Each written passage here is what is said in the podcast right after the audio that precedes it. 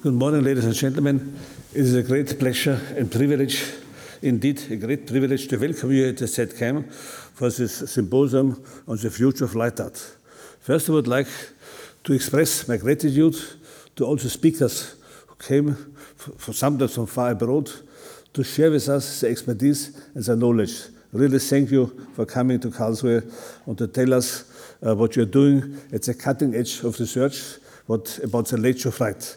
And I'm sure that the artists will teach us, scientists, but above all, I think we will learn from scientists new information about the nature of light.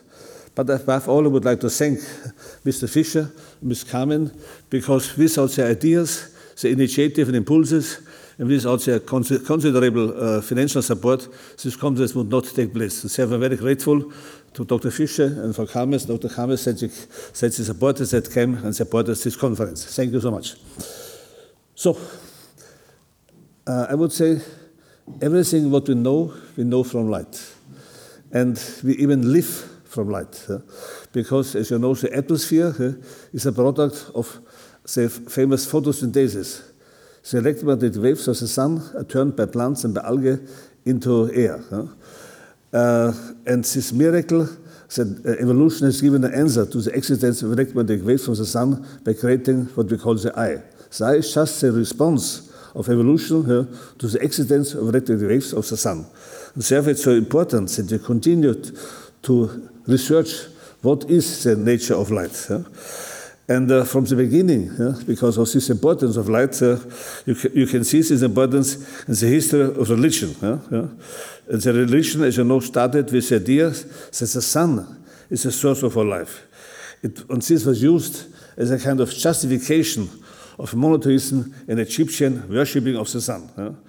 The cosmic, the cosmic light that manifests in the sun was worshipped as a kind of god and it was the reason that we shifted from polytheism to monotheism, when, which was passed on from the Egypts to Judaism and Christianism. So you see here that the idea of light, uh, uh, which the idea of sun, uh, was even the source uh, of monotheism. And the next important uh, uh, influence of light was, as I told you, the physiological process of photosynthesis. The atmosphere created the precondition for the development of living beings on this planet. And again, this atmosphere we owe to the light of the sun.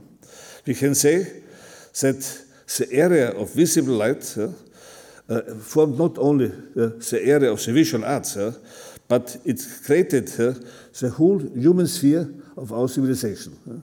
If we think that the lung is the end of the evolution to the atmosphere, and we know that the eye is the answer of evolution to the sun, then we realize the very importance uh, in the field of knowledge and the field of living of light. So we can say light itself uh, created the human sphere in which our civilization developed. Uh, and part of this, uh, a small part of this, uh, is the visual arts. Uh.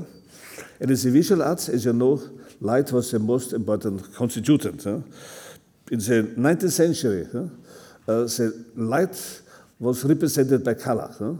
So artists said, what we want to do is to represent the light. Nature said nature light, and we can do it by color. So all the people from Van Gogh to Robert, Robert Delaunay said, uh, light uh, is the, the birth of light is the birth of painting. Huh? And even the old stories, how painting was created, you remember, was that the shadow of a lover who passed his beloved uh, woman was, was, uh, was drawn on, on the wall. Huh?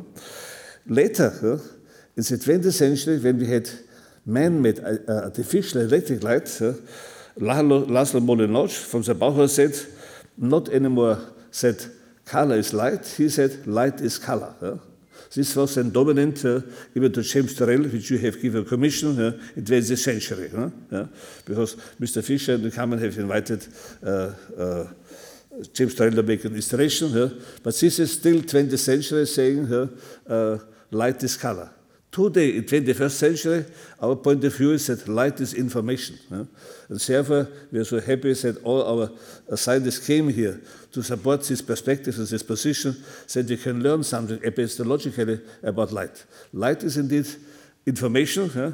And today we're even going beyond what is called the visible light. Uh, the research which we are offered in the next two days is about the front of the visible light uh, uh many, many uh, researchers in this field. Yeah?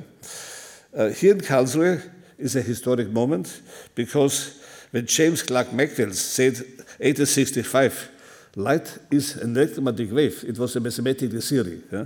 And it was proved behind the Hertz here in Karlsruhe between 86 and 80, 1886 and uh, 80, 1889. He, he made experiments uh, and he could show that indeed, uh, by his so, called spark experiments, he could show that indeed uh, light are electromagnetic waves.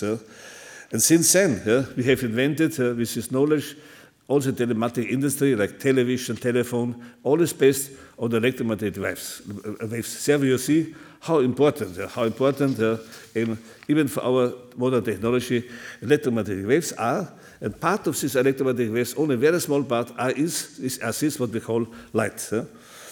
But today, uh, we also know it's a moment when the energy from the light encounters the surface of the smallest metal particle the electrons of metal surface are set in motion. The light, therefore, is transformed into an electron wave, plasmons, and allows itself to be precisely controlled via this nanoplasmonic effect. So what we're doing today is what we will learn in the next lectures uh, that the light can only be measured in, in its direction, not by seeing, but we can control it by the effects of the light on the nanoscale. These findings are very auspicious and uh, will offer us a new horizon of marvels of light. And therefore, I'm so delighted to welcome as our first speaker Mr. Professor Ortwin Hess from the Imperial College London. He will speak to us about active nanophotonics and metamaterials with quantum gain on the nanoscale. But before we listen to the lecture of Professor Ortwin Hess, I would like to invite Mr. Fischer, uh, uh, which I'm thank, uh, thank you very much for his contribution.